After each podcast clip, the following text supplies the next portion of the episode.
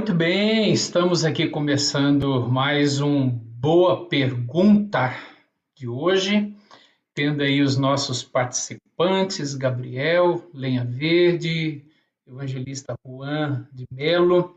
Alegria a gente poder estar de novo aqui. Hoje nós temos aí uma boa pergunta que vocês já sabem qual é a pergunta de hoje, né? A boa pergunta de hoje é essa daí. O cristão pode ter certeza da sua salvação? O cristão pode ter certeza da sua salvação? Então, hoje nós estamos aqui em três para conversar sobre esse tema, né, Gabriel, né, Juan? Isso mesmo. Para dar conta, né? não é isso? Se Deus quiser. Se o Juan está no nosso time, dá conta reverendo. Então pronto, a gente pode deixar tudo para ele aí. É. Eu, eu, creio que essa discussão, discussão, reverendo, o grande protagonismo, protagonista será a palavra. Sim, As escrituras né, dirão se o crente tem ou não certeza da salvação. Sim. Se pode ter a certeza. Agora tem crente que não tem certeza, né? É crente que não tem certeza. Tem isso também, não? Tem, né? Não precisa responder, só diz sim ou não. Tem não? Tem crente que é crente, mas não tem certeza? Tem, né? Não sei se é possível, mas tem. tem nada dúvida. Então, você que está nos acompanhando aí, deixa aí a sua pergunta no, no chat, enquanto a gente vai. A gente acredita que a gente já, já elaborou aqui algumas perguntas previamente aqui para podermos trazer e, e conversar com vocês hoje aqui. Ah, mas à medida que a gente vai conversando, vai trazendo os textos e vai dialogando com vocês, é, você pode deixar a sua pergunta no chat que a gente vai tratar delas aqui, tá bom? É, mas desde já cumprimentando a cada um, dando aí uma boa noite mais calorosa para cada um de vocês. É uma alegria ter a participação de cada um dos meus irmãos aqui. É, muito bem. Nós já começamos aí com Eu Te Agradeço, o nosso irmão Vitor Quevedo, cantando aí com a sua equipe essa bela canção. De fato, nós somos gratos a Deus por tantas bênçãos e benefícios que Deus tem derramado sobre a nossa vida. Né, o país passou de 410 mil mortos essa semana, um número trágico, né? preocupante para todos nós. É, mas oramos e temos confiança de que a, a população vai sendo vacinada e aos poucos a gente vai conseguindo vencer esse vírus aí. Então, essa é a nossa oração, é nossa gratidão a Deus, porque até aqui Deus tem cuidado, tem amparado a sua igreja. Muito bem. É, vamos começar aqui com a primeira pergunta. Deixa eu ver nossa primeira questão hoje. É, e aí a gente vai ouvir os nossos debatedores hoje aqui. Então, a primeira pergunta: ter certeza de salvação não demonstra certa arrogância? Aliás, antes de, de responder essa pergunta, que é uma pergunta normalmente é, é, é, ela é uma, uma acusação quando os cristãos dizem: não, eu tenho certeza da minha salvação. E aí normalmente vem aqueles dizendo, não, isso é arrogância. Como você está dizendo que tem certeza da sua salvação? Antes da gente responder essa pergunta, deixa eu colocar aqui para vocês é, o, o Sproul. Espera só um pouquinho, estou bagunçando um pouco aqui, né?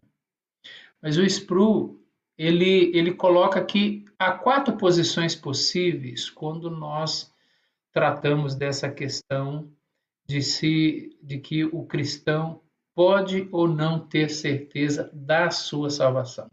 Então, com relação à certeza da salvação, ele diz: tem quatro posições.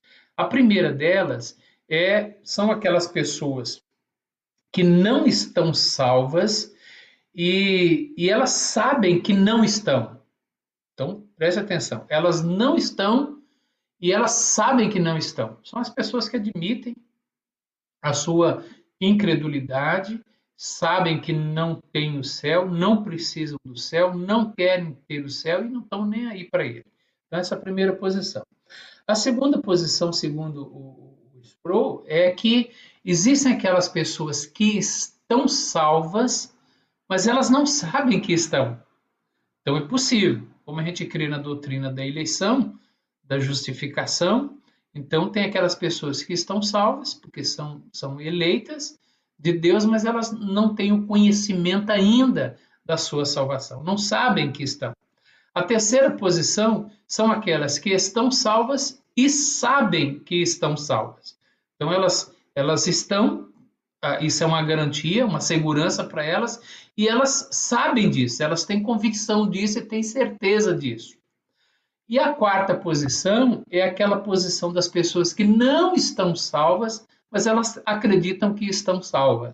E eu acredito que na, na nossa, no nosso debate de hoje, tentando aí responder a essas é, questões, nós vamos esbarrar ah, nessas quatro posições aqui, segundo o Sproul. Então vamos lá, primeira, a primeira das nossas questões.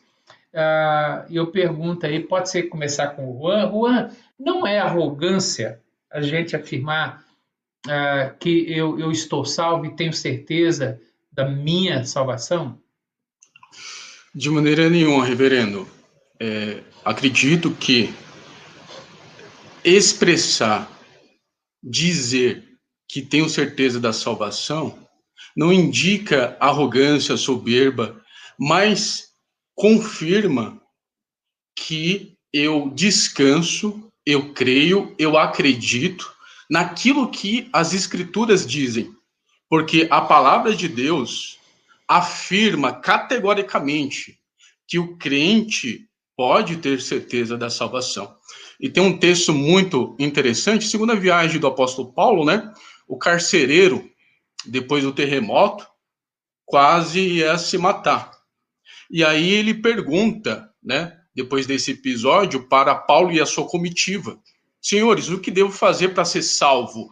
Qual foi a resposta de Paulo e dos seus que o acompanhavam? A resposta foi essa: crê no Senhor Jesus e será salvo. É interessante que no verso 34, o carcereiro creu, foi batizado, ele e toda a sua família, e a expressão é belíssima daquela pessoa que tem certeza da salvação. No verso 34, manifestava grande alegria por terem crido em Deus.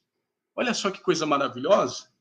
Não somente o carcereiro e toda a sua família creu no Senhor Jesus, como manifestava alegria ao crer no Senhor Jesus. E outro exemplo está em João 6,47. O próprio Jesus afirma: Em verdade, em verdade vos, vos digo, quem crê em mim tem a vida eterna.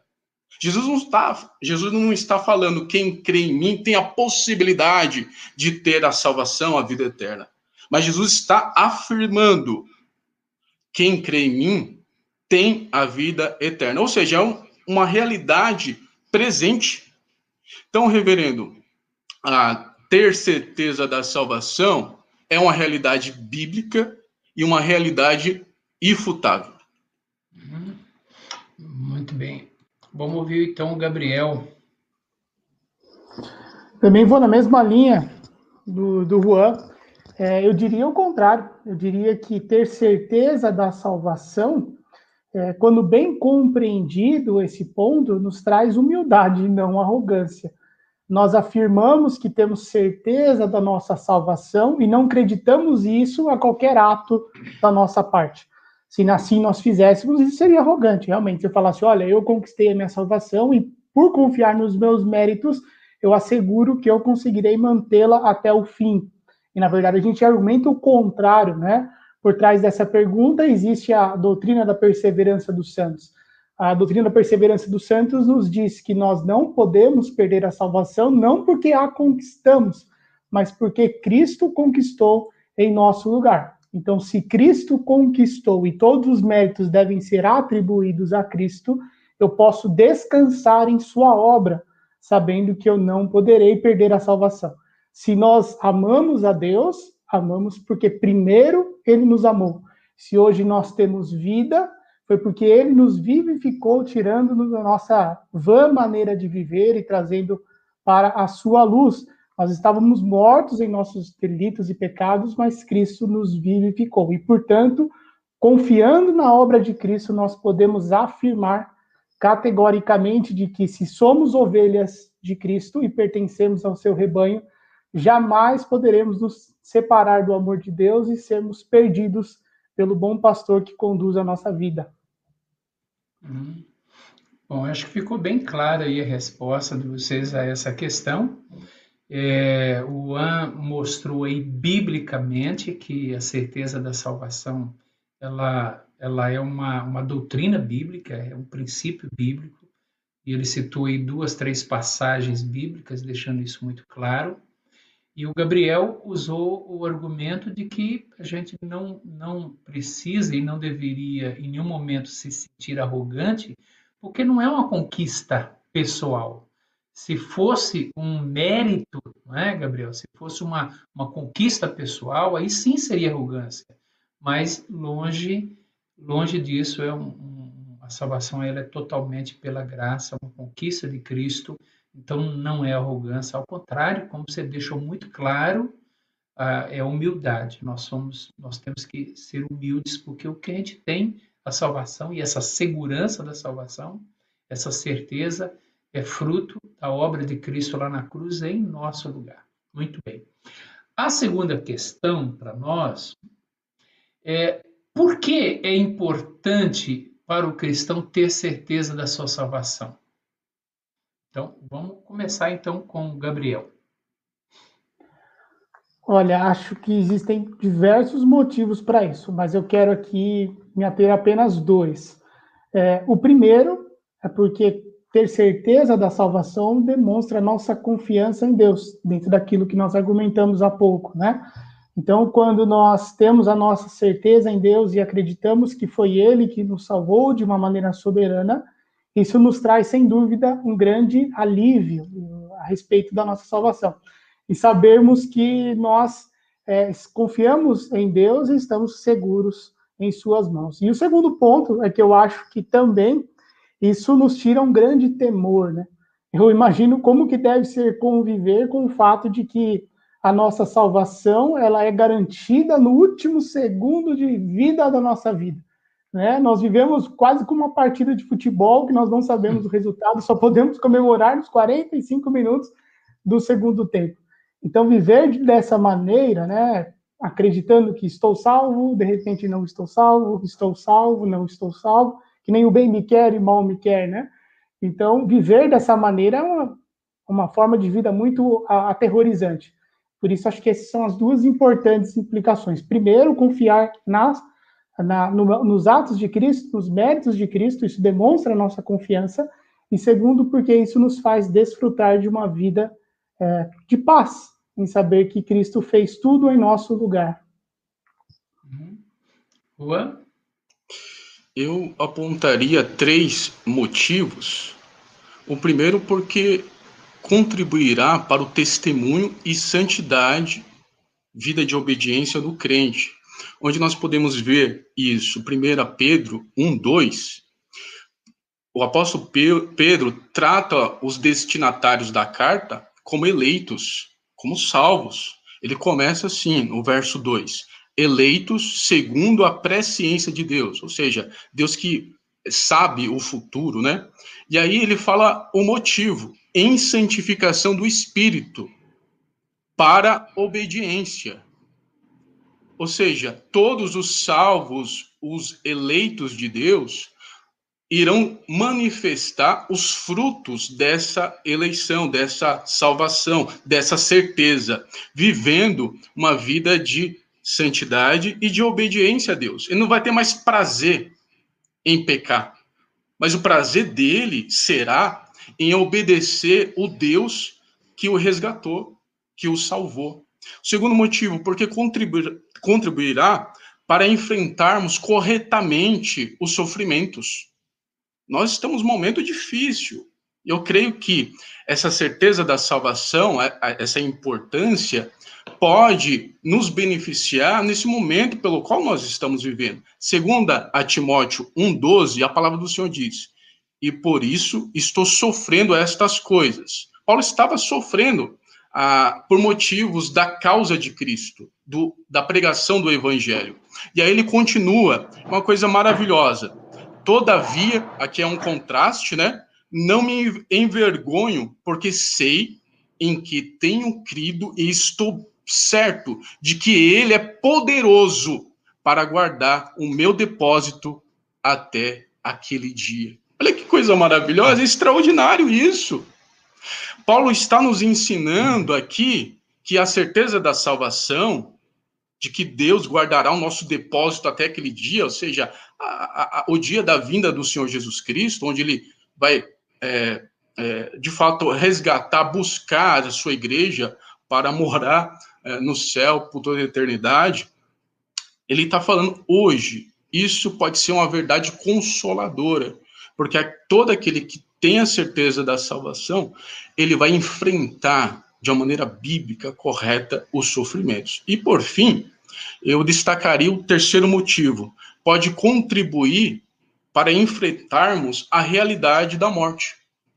O reverendo Judásio, é, no começo, é, destacou, constatou a realidade da pandemia. Mais de 400 mil pessoas morreram. Nós estamos na iminência de morrer a qualquer momento. Essa é uma realidade. Mas todo aquele que tem a certeza da salvação, ele encara a morte não como um grande monstro, um grande vilão, porque Cristo matou a morte com a sua morte.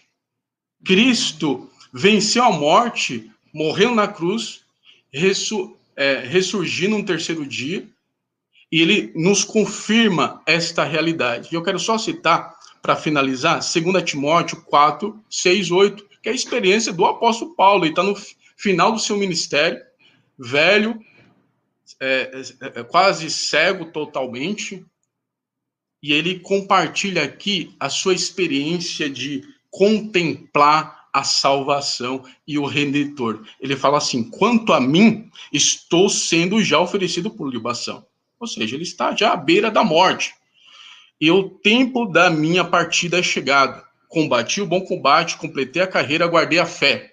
Já agora a coroa da justiça me está guardada. Ou seja, olha a certeza aqui, ó. Já agora a coroa da justiça me está guardada. Olha a certeza, ele não duvida. Assim como eu vou morrer, é, estarei com Cristo após a morte. E aí ele finaliza: a qual o Senhor, reto juiz, me dará naquele dia, e não somente a mim, mas também a todos quantos amam a sua vida. Então, essa esperança, essa confiança não era restrita ao apóstolo Paulo, mas todos aqueles que é, creem, creriam e crerão em Jesus Cristo como seu Salvador. Uhum. Muito bem, Juan, muito bom, muito bom. Bom, nós temos aqui uma terceira pergunta ao, ao, todo, acreditamos aqui que as seis ou sete perguntas que nós temos aqui, elas vão nos ajudar aí a, a deixar bem claro esse tema para você que está nos acompanhando. A terceira pergunta, qual é o papel do Espírito Santo? Opa, perdão aí pelo S minúsculo.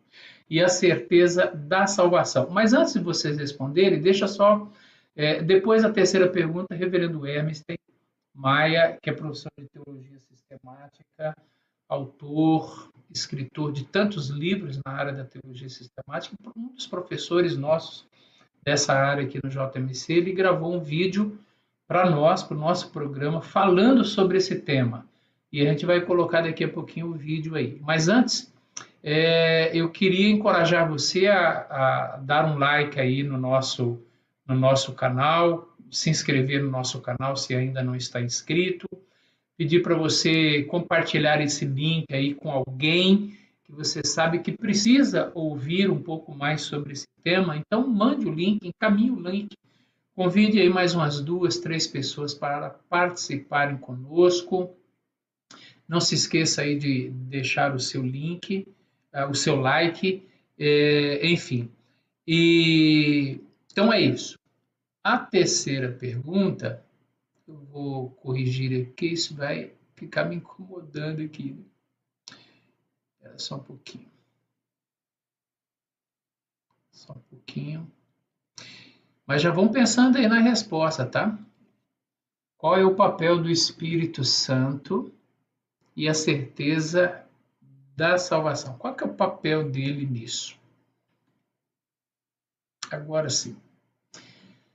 Gabriel, está contigo. Perfeito. Quero fazer um, um, link, aproveitando a fala do Juan, e já fazendo um link para responder a essa pergunta. É, uma coisa precisa ficar muito bem clara, né? uma ressalva precisa ser feita, de que todos nós aqui, quando defendemos a certeza da salvação, não estamos dizendo que isso serve, que isso sirva de um álibi para vivermos uma vida de pecado, um salvo-conduto para não termos uma vida de piedade, como Juan muito bem pontuou, né? A vida piedosa ela surge como um desdobramento da nossa salvação. Inclusive, essa é uma objeção que o, que o apóstolo Paulo enfrenta em Romanos capítulo 6, né? Quando ele, ele argumenta, levando em consideração uma, uma pessoa que contrapõe o argumento do apóstolo Paulo, ele diz: olha, então, se nós somos salvos pela obra de Cristo, devemos viver de uma maneira de pecado, né? De uma maneira vã, Romanos 6, e Paulo argumenta de maneira nenhuma porque se nós fomos mortos para o pecado, vivemos agora é, em novidade de espírito através de Cristo. E aí que surge o papel do Espírito Santo nisso. Quando nós vamos para o texto de Romanos, capítulo 8, verso 30, Paulo ali vai elencar quatro pontos da nossa salvação. Ele vai afirmar em Romanos 8, verso 30, e aos que predestinou, a esses também chamou, aos que chamou, a esses também justificou, e aos que justificou, a esses também glorificou. Os teólogos chamam que esses são os quatro pontos da nossa salvação. Eles concordam que os três primeiros pontos, ou seja, a predestinação, o chamado e a justificação, já foram operados sobre as nossas vidas. Mas o último ponto, que é a glorificação, ainda não, que é o nosso afastamento da presença do pecado. Só que entre a justificação, o terceiro, e o quarto ponto, que é a glorificação, existe um processo que nós chamamos de santificação. E aí que entra o papel do Espírito Santo nisso, né? Como que o Espírito Santo atua em nossa salvação? Primeiro é ele que inicia a obra salvífica, ele que nos convence a respeito da justiça e do juízo de Deus. Então esse é o primeiro ponto que o Espírito Santo nos auxilia. Ele inicia essa conversão em nós. E é ele que persevera por nós também quando caímos. Nós ouvimos e aprendemos na live passada que um dos papéis do Espírito Santo é interceder pelo seu povo, levando a Deus as nossas súplicas através dos gemidos inexprimíveis. Então, o Espírito Santo atua nesse processo, fortalecendo a nossa convicção. Ele nos assegura que Cristo nos salvou e, através do seu agir em nossa vida diária, essa salvação é então evidenciada na nossa maneira de viver. Juan. Para responder essa pergunta, eu quero destacar o texto de Romanos 8,16, que diz: O próprio Espírito testifica com o nosso espírito que somos filhos de Deus. Testificar aqui é comprovar, testemunhar Espírito Santo de Deus, sendo a terceira pessoa da, da Trindade, confirma essa realidade na vida do crente. Porque, uma vez que nós é, cremos no Senhor Jesus como Salvador, o Espírito Santo habita em nós. Nós somos, portanto, morada, santuários do Espírito Santo. É interessante que é, a Trindade certamente é, faz parte, participa ativamente da salvação. Né? Deus Pai planeja, é, Jesus Cristo executa e o Espírito Santo aplica a obra de salvação na vida do crente. Aí gera a pergunta: o que sobra, sobra para o crente? O que sobra para o crente? Se Deus Pai planeja a salvação, é, Jesus Cristo executa e o Espírito Santo aplica, o que sobra para o crente? O que sobra para o crente é se apropriar dessa salvação. É, primeira a Timóteo 6,12 o que que diz? Combate o bom combate da fé, toma posse da vida eterna. Nós precisamos somente descansar na verdade bíblica de que Deus assegura, garante a salvação. Por isso que nós temos certeza da mesma. Então, só sobra para o crente descansar de, sem reservas nessa verdade bíblica irrefutável. Muito bem, muito bem. Vamos ouvir então a. Deixa eu ver qual é a próxima pergunta, para vocês já irem se preparando aí também para responder. Olha aí. O cristão que não tem essa certeza, é, ele deve buscar, ele, ele, ele não tem a certeza, ele é um cristão, estou falando de um cristão sincero. Ele não tem essa certeza, que talvez alguns que estão nos acompanhando hoje, que são cristãos, eles são sinceros na maneira que eles creem, é, eles não têm essa certeza. A pergunta é: eles devem buscar essa certeza? Eles precisam buscar essa certeza? Então, aguardem, guardem a resposta que vocês vão dar a essa pergunta. Enquanto isso, nós vamos ouvir, então, a, o reverendo Hermestem Maia Pereira da Costa é, é, falando sobre esse importante tema aqui. Olá, meus irmãos. Eu quero responder uma pergunta. Se um cristão sincero, ele pode ter certeza da sua salvação. É claro que sim. E ele não só pode, como ele deve ter essa certeza. A salvação, ela começa pelo restabelecimento de nossa relação com Deus por meio de Cristo. O início da carta de Paulo, ou os inícios de modo geral, quando ele fala graça e paz, nós temos ali a essência da vida cristã. Nós encontramos a paz com Deus por meio de nossa justificação. Nós somos declarados justos em Cristo Jesus. Ele é o justo e justificador de todos aqueles que creem nele. Portanto, a nossa salvação se ampara, primeiramente, numa obra levada a efeita por Cristo, culminando historicamente nesta fase na sua ressurreição quando então ele evidencia na história a aprovação por parte do Pai de seu ministério. Depois, nós temos o Espírito Santo, que batiza definitivamente a igreja, cumprindo o que o próprio Senhor dissera, que se ele não fosse, o consolador não viria. Esse espírito, ele nos cela, e nele nós temos o que Paulo chama de o Santo Espírito da promessa. E esse Espírito que é o selo de garantia e inviolabilidade de nossa salvação. Então, nós temos a garantia do Pai, do Filho e do Espírito Santo. O Filho veio por conta própria e em nome do Pai. O Espírito Santo procede do Pai e procede do Filho a Trindade opera conjuntamente garantindo a nossa salvação. Nós vemos também que Deus não somente nos salva, mas Ele quer que nós tenhamos esta certeza, porque o próprio Espírito, diz Paulo eh, aos Romanos, testifica em nós, ele dá testemunho em nós de que somos filhos de Deus, está lá em Romanos 8,16. Então, esta certeza do cristão sincero, que confia em Jesus Cristo como seu único e suficiente Salvador, essa certeza é natural, não por mérito seu, não porque a sua fé seja grandiosa, mas porque a sua fé ampara-se nas obras do Pai, do Filho e do Espírito Santo, e podemos estar tranquilos quanto a isso. Agora, é possível um cristão morrer sem essa certeza? É. Eu não creio que isto seja algo normal e muito menos desejável. Mas a certeza de nossa salvação não está em nossa certeza, mas está na garantia do Pai, do Filho e do Espírito Santo.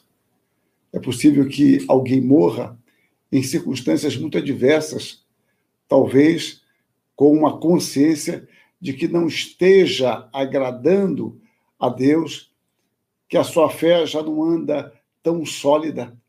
E antes que isso seja resolvido dele com Deus, Deus o chame.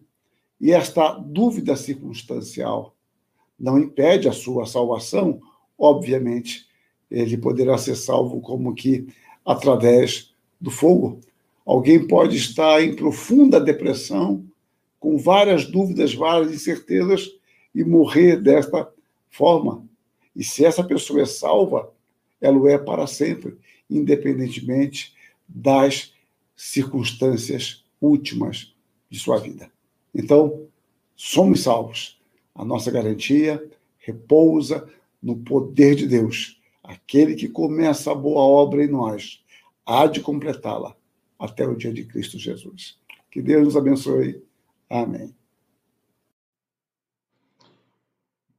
Muito boa aí a palavra do reverendo Hermes, do mestre Hermes Teimai, né? Sempre uma palavra firme também, esclarecedora, ajudando-nos um pouco mais aí no nosso tema. Eu, eu quero aqui destacar da fala dele, é, Gabriel e Juan, o fato dele afirmar que é possível alguém sim morrer é, sem ter essa certeza. É, ele diz que isso não é normal, né? que é, não é esperado que assim aconteça, mas acontece e ele afirma que a, a, nossa salvação ela não está sustentada em nossa certeza, né? mas sim na, na obra de Cristo. Então, um belo ensino para nós aí. Bom, mas temos aí essa pergunta: o cristão que não tem essa certeza deve buscar ter? Quem quer começar? Vai lá, Gabriel.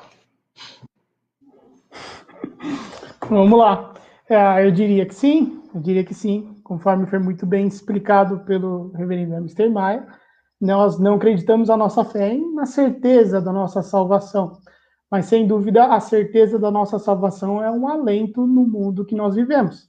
O apóstolo Paulo, no capítulo 8 de Romanos, verso 37, ele diz assim: Em todas essas coisas, porém, somos mais que vencedores por meio daquele que nos amou porque eu estou bem certo de que nem a morte, nem a vida, nem os anjos, nem os principados, nem as coisas do presente, nem do porvir, nem os poderes, nem a altura, nem a profundidade, nem qualquer outra criatura poderá nos separar-nos do amor de Deus que está em Cristo Jesus, nosso Senhor. É, essa é uma paz que, como o apóstolo Paulo afirma em Filipenses, é uma, uma paz que excede todo o nosso entendimento. E é curioso ouvir isso do apóstolo Paulo no capítulo 8 de Romanos, porque se nós é, retroagirmos algumas folhas, né, e irmos para o capítulo 1 de Romanos, nós vamos ver um, um, um cenário absolutamente calamitoso que Paulo descreve entre Deus e o homem. Ele diz que nós éramos filhos da ira e éramos merecedores da condenação eterna. Porém, à medida que Paulo avança em sua argumentação, nós vemos que esse cenário foi drasticamente revertido por conta da obra de Cristo. Ele nos salvou e por meio deles nós, nós fomos adotados por Deus. Nós trabalhamos isso no, na nossa primeira live. Vejam como os pontos estão conectados, né? Então nós fomos adotados em Deus e, portanto, confiando em Sua obra, nós descansamos. Eu imagino como que o apóstolo Paulo viveria a sua vida se ele não repousasse toda a sua esperança nessa confiança, o que certamente o faria ter paz em, tantas, em tantos momentos de adversidade. Então, isso deve servir, sem dúvida, como um estímulo para buscarmos a certeza da nossa salvação. Não é possível viver uma vida de paz se nós não afiançarmos toda a nossa confiança em Deus se nós vivemos a cada momento colocando em suspeição a nossa salvação e a possibilidade de sermos condenados eternamente, distantes de Deus, penso que não há como viver uma vida de paz, né, nesse contexto. O que muitas pessoas fazem é buscarem subterfúgios na vida, né, para se evadirem de responder essa questão, de onde passarão a vida eterna. Portanto, o meu estímulo para vocês que buscam, que busquem o conhecimento da certeza sobre a salvação, é porque ao fazerem isso, vocês terão efetivamente paz em Deus.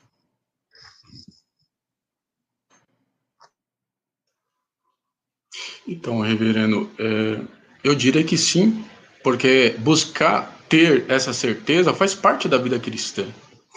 E é interessante que o, o Evangelho de João, o propósito dos sinais, assim diz as Escrituras, assim dizem as Escrituras lá em João 20, 30, 31, é justamente é, mo mostrar é, a obra de Cristo para que as pessoas pudessem crer no Senhor Jesus.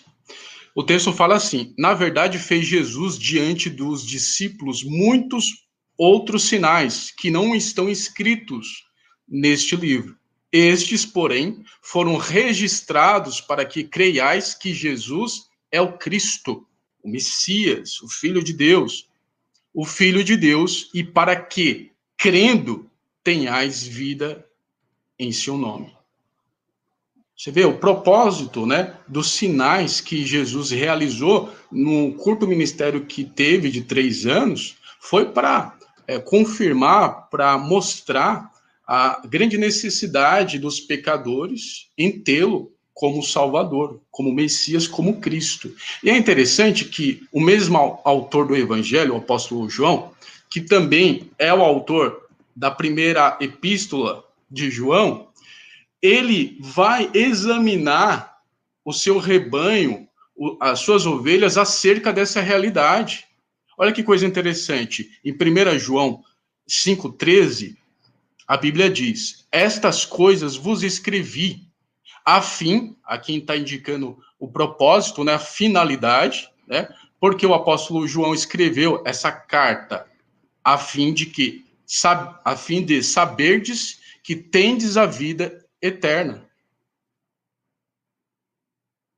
Curioso porque é, se o propósito do Evangelho de João lá quanto aos sinais é confirmar é, que Cristo é o Salvador, na, carta, na primeira carta de João, ele está examinando né, a, os crentes, ele está confrontando os crentes se de fato eles estão vivendo essa realidade de acreditar é, sem reservas, piamente, que Jesus Cristo é o Salvador e, portanto, ao, a, a, a, o fato de Cristo ser o Salvador deles, eles poderiam, consequentemente, ter essa certeza da salvação. Então, nós vemos isso claramente, né, tanto no Evangelho é, de João quanto na carta dele. Essa, essa confirmação. Ó. Essa é uma verdade. Em Jesus nós temos a certeza da salvação. Só que nós precisamos também buscá-la, é, vivenciá-la, experimentá-la. Isso nós vemos na carta de 1 João de uma maneira muito clara, muito nítida, sobretudo nesse verso que acabei de citar. Tá, eu gostaria só de acrescentar aí ao que vocês dois já falaram, o texto de 2 de Pedro, o capítulo 1, lá no verso 10, ele diz assim: Por isso, irmãos, procurai com diligência cada vez maior confirmar a vossa vocação e eleição, porquanto procedendo assim não tropeçareis em tempo algum. Então, o apóstolo Pedro aqui é, encorajando aqueles irmãos e aqueles cristãos a confirmarem né, de maneira diligente, procurar confirmar a sua eleição.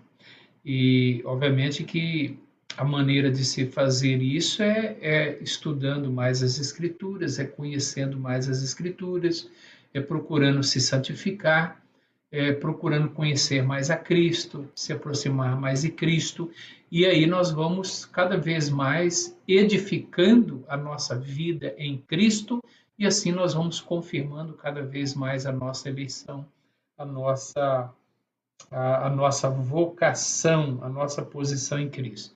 Então, o cristão que ele não tem certeza, sim, ele deve, né? Como vocês deixaram claro aqui, o cristão ele deve buscar ter essa certeza. Ah, aí a questão 5, ela, é, ela é muito importante, é um complemento dessa da 4. É possível uma pessoa não cristã ter certeza da sua salvação? Não, não cristã ter certeza da sua salvação? Deixa eu ver se é isso. É possível uma pessoa não cristã ter certeza da sua salvação? Deixa eu inverter, tá bom? A sexta, deixa eu colocar a sexta, porque aí vai na sequência. É possível normal cristãos terem dúvidas de sua salvação? Quais as razões, tá bom? Então, essa. Ah, porque eu acredito que tem algumas pessoas que podem estar nos assistindo que, que são salvas, são cristãs, sinceras, mas elas têm dúvida. Elas não, não têm essa segurança, elas não têm essa certeza. A pergunta, a pergunta é: é possível isso? É, se é possível, quais são as razões para a pessoa não ter essa segurança? Ah, estamos caminhando aqui para as nossas últimas perguntas. Então, vamos aí para a sexta pergunta. É possível, então, e normal cristãos terem dúvidas de sua salvação? Quais são as razões? Quem gostaria de começar? Posso começar. Pode começar, Rua? Pois não, Gabriel, pode falar. Tá, então eu diria que é, é possível, né? Como a gente começou afirmando, é possível, mas não, não é muito coerente, né? Que o cristão tenha dúvidas a respeito da sua salvação.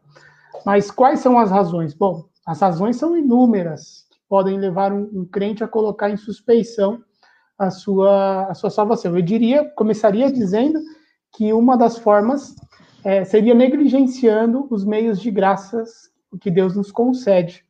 Então, quando o cristão ele se abstém, por exemplo, da oração, se abstém do estudo da palavra, se abstém do uso dos sacramentos, isso certamente enfraquece a sua fé.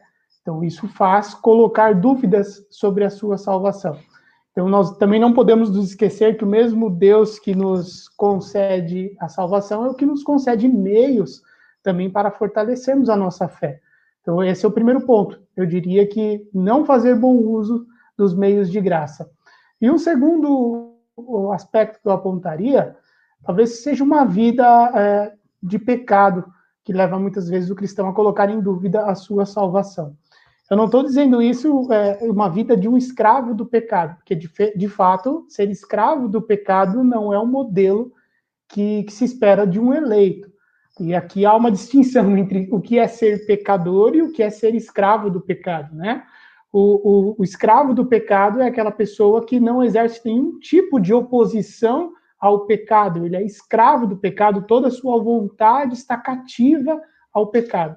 Se os irmãos lerem lá em Romanos capítulo 7, Paulo descreve a situação desse homem. Ele, inclusive, conclui a fala desse homem dizendo: Desventurado homem que sou, quem me livrará do corpo dessa morte? Então, esse é o escravo do pecado.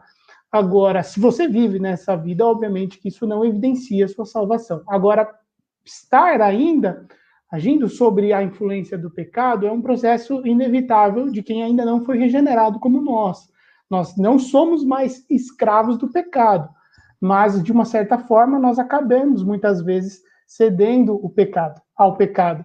Então isso enfraquece, sem dúvida, a nossa certeza da salvação. Mas se você vive nessa luta de pecado, a boa notícia que eu lhe dou é que isso já pode ser um indicativo da sua salvação. O escravo do pecado é aquele que não oferece oposição, o cristão oferece. Só o fato de você pecar e se penitenciar por isso já pode ser um indicativo de que Deus é o Espírito de Deus operando sobre a sua vida, é, conduzindo né, o cristão ao arrependimento e o vocacionando a viver essa vida, a abandonar a vida de pecado. Então são esses dois motivos, não pretendo exaurir aqui, mas são esses dois principais motivos que eu identifico: a negligência dos meios de graça e uma vida e viver uma vida sujeita ao pecado. Eu quero também destacar apenas dois. Sim, né, é possível é, que, que o cristão tenha dúvidas né, quanto à certeza da salvação. Eu quero destacar duas razões. A primeira é a imaturidade espiritual. 1 Coríntios 3,2, Paulo trata a igreja de Corinto como crianças, como infantes. Ele fala assim: leite vos dei a beber. Não vos dei alimento sólido, porque ainda não podeis suportá-lo. Então, Paulo, ele entende a realidade ali da igreja como sendo uma igreja infantil. Ele tem toda a paciência. Evidentemente que, é, e muitas vezes, essa imaturidade espiritual se dá é, na falta de oração e na leitura da palavra, os dois meios de graças que o, o, o Diácono Gabriel aca, acabou de citar. E outro motivo, outra razão, acredito que são os ataques de Satanás, quanto na realidade acusatória. Satanás é um acusador. E nós precisamos é, ter vida de oração, uma vida centrada na palavra, para que possamos ter discernimento espiritual. O que é discernimento espiritual? Discernimento espiritual é ler a palavra, estudar a palavra e entendê-la de uma maneira que agrade a Deus, né? De Gênesis a Apocalipse, possamos entender o texto no seu contexto, né? As implicações para as nossas vidas, né? Ler a Bíblia de uma maneira devocional, que Deus tenha falado ao meu coração. Porque o inimigo sempre está investindo, né? É, é, ciladas, é, ataques, e nós precisamos estar preparados para isso. Ninguém vai construir alicerce, casa na tempestade. Nós fundamentamos a nossa casa, o nosso alicerce, antes dos vendavais, das tempestades, para que quando eles chegarem, nós estejamos preparados, sólidos ali, né, firmes na palavra de Deus. É, em João 8, 44, parte B, a palavra de Deus diz: quando ele profere mentira, falando do diabo, de Satanás, né? Fala do que lhe é próprio, porque é mentiroso e pai da mentira. Então nós precisamos entender essa realidade. O inimigo ele, ele é atuante e nós precisamos estar centrados na palavra em oração para que possamos identificar esses ataques do inimigo e é, seguir o exemplo do Senhor Jesus em Mateus 4, quando ele é, sofreu a tentação, ele respondeu, confrontou Satanás com a palavra de Deus. Então, se Jesus, né, é, é, resistiu a Satanás e seus ataques, ele nos dá exemplo, exemplo para cada crente, cada cristão a resistir também.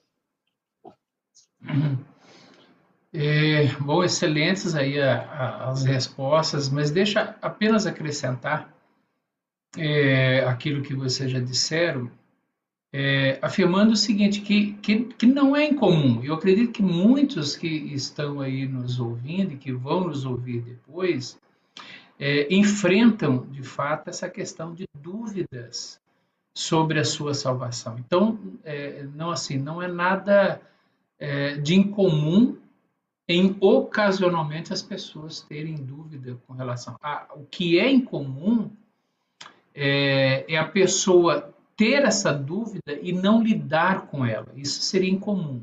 Se ficar satisfeito com a dúvida, ficar satisfeito com essa insegurança, e vocês chegaram a, a dizer isso também. Então seria então incomum não lutar com, com essa dúvida até que a, a pessoa ela ela tenha sido alcançada pela pelo Espírito Santo de tal maneira que ela se sinta segura, certa da sua salvação. Então, eu, eu costumo dizer que, que, duvidar da minha segurança de salvação é, não é o mesmo que enfrentar a incredulidade. Uma pessoa ela pode ter uma fé é, firme, uma fé forte, uma fé vibrante em Jesus Cristo, enquanto ainda pode sentir em algum nível de dúvida. É, a, a, nossa fé, ela oscila. Né? Ainda bem que nós não somos salvos com base nessa segurança. E Reverendo Emerson deixou isso claro aqui para nós. É, E nós não devemos tratar a dúvida é, e incredulidade como se fossem dois termos é, sinônimos. É, porque para que uma pessoa. É, bom, são duas coisas distintas, claramente distintas. Uma pessoa ela tem dúvida e a outra ela pode ser incrédula, o que é muito diferente, né? Isso é muito diferente. E, e vocês mostraram aqui as razões das dúvidas que as pessoas têm. Né? Tanto o Gabriel quanto o Juan colocaram de maneira muito clara, de maneira muito nítida aqui, o porquê que algumas pessoas têm ainda insegurança e dúvidas com relação à salvação. É, graças a Deus por isso. Vamos então à última pergunta. A última pergunta. É... Onde que está aqui a última pergunta? Só está invertido o número aí, tá bom? É possível uma pessoa não cristã ter certeza de sua salvação? Ela não é crente, ela não abraçou a fé em Jesus Cristo, mas ela tem segurança, ela diz que tem certeza, ela, ela diz que uh, tem confiança de que vai para o céu. E aí? Vai lá, Gabriel. Porra! Essa eu, é, eu reputo ser a, a, pergunta talvez mais difícil, né? Eu não sei se, o, se os irmãos concordarão comigo, mas a, o que eu entendi da pergunta seria o fato de pessoas que não são eleitas, se elas podem ter uma pseudo certeza a respeito da salvação. Então, assim, colocando nesses termos, não como uma certeza promovida pelo Espírito de Deus sobre as nossas vidas, não, isso elas não podem ter. Mas é possível que eu entendo, né, pelo menos do meu modo de entender, é possível que haja uma pseudo compreensão a respeito da salvação. E eu faço isso com base em dois versículos bíblicos que, no meu entender, evidenciam essa pseudo certeza da salvação. O primeiro deles é em Hebreus, capítulo 6, verso 4 é, em que o, o, autor da carta ele vai se referir às pessoas, a algumas pessoas que estavam inseridas naquele contexto da igreja e que elas partilhavam, depois os irmãos leiam com mais atenção, Hebreus capítulo 6, verso 4 a 8, mas em síntese essas pessoas estavam inseridas no meio do corpo de Cristo, elas partilhavam em certas medidas de alguns, é, algumas iluminações, algumas experiências religiosas, mas que ao final essa fé se mostrou uma fé inócua, porque elas caminhar essa, essa fé conduziu essas pessoas à incredulidade. Então é, uma, é um ponto que eu vejo aqui nas escrituras, essas pessoas provavelmente tinham certeza naquele momento, talvez, a respeito da sua salvação, mas que as suas obras não evidenciavam essa salvação dentro de si.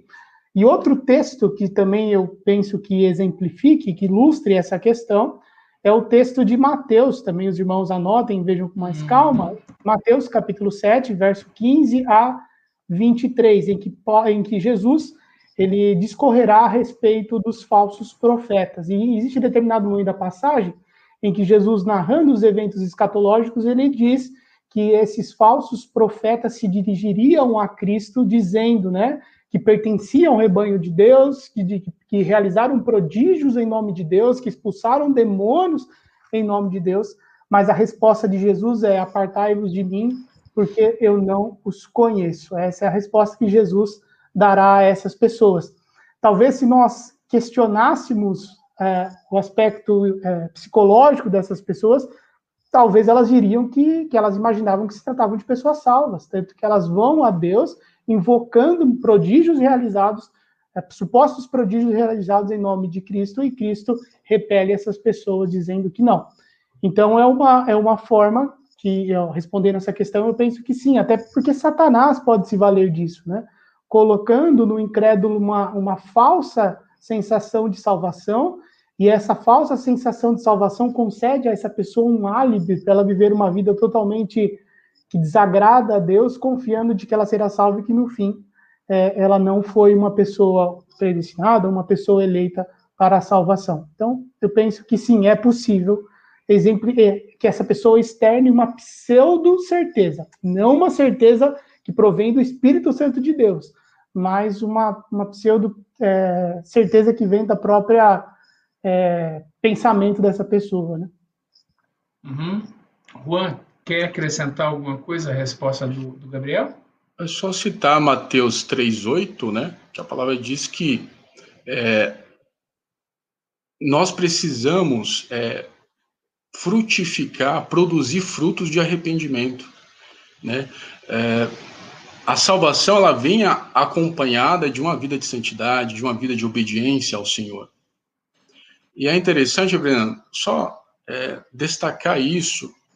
Um dos grandes é, equívocos e que gera muitos desdobramentos é, que, que geram posteriormente dúvidas é que nós tratamos vida cristã, muitas vezes, assuntos é, relacionados à nossa espiritualidade, com base a nossa experiência, com base é, da nossa experiência pessoal ou com base nas nossas emoções.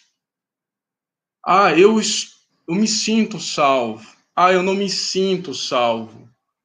O cristão, ele não pode viver direcionado, norteado em função das suas experiências pessoais ou das suas emoções, porque a palavra de Deus fala lá em Jeremias 17:9 que o coração do homem é enganoso. Nós podemos, né, nos enganar, mas a nossa vida, o nosso pensar e a nossa conduta, ela deve ser confrontada com a palavra de Deus.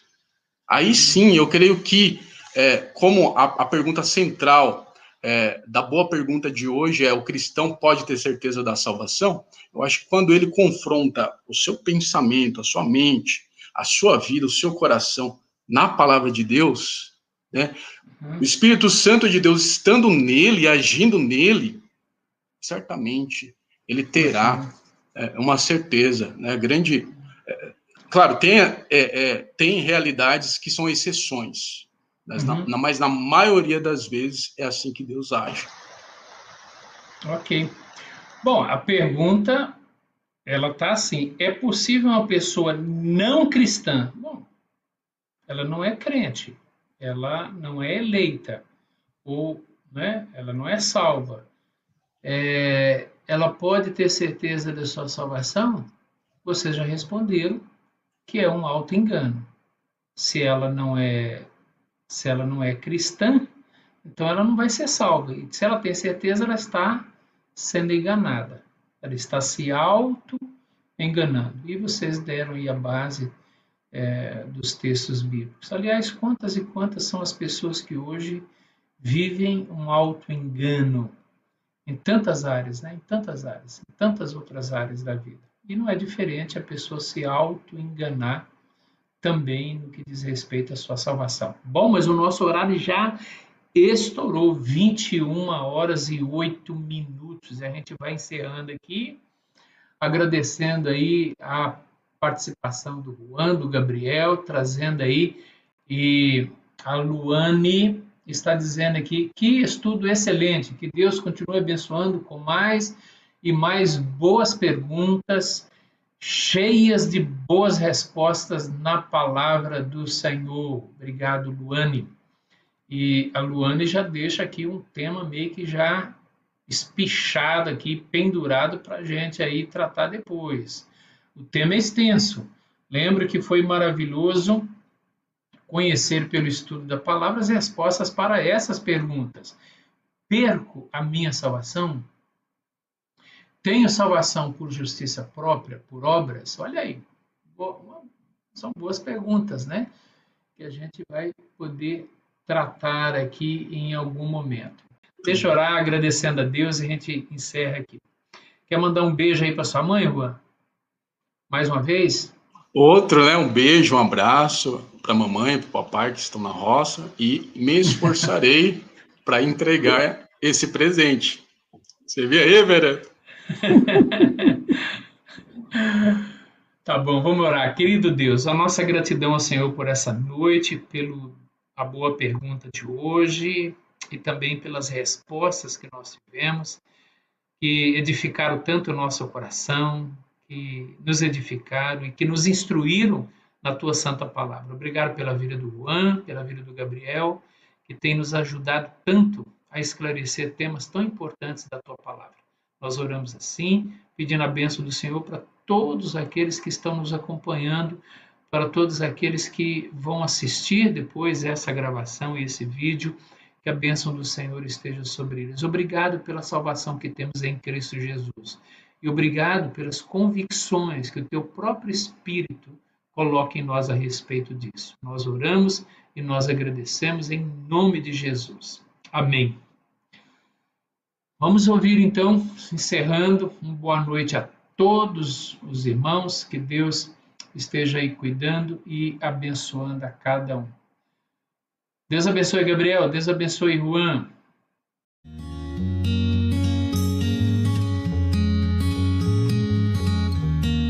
Igreja Presbiteriana do Parque São Domingos, Rua Homero Salles, 1014, Parque São Domingos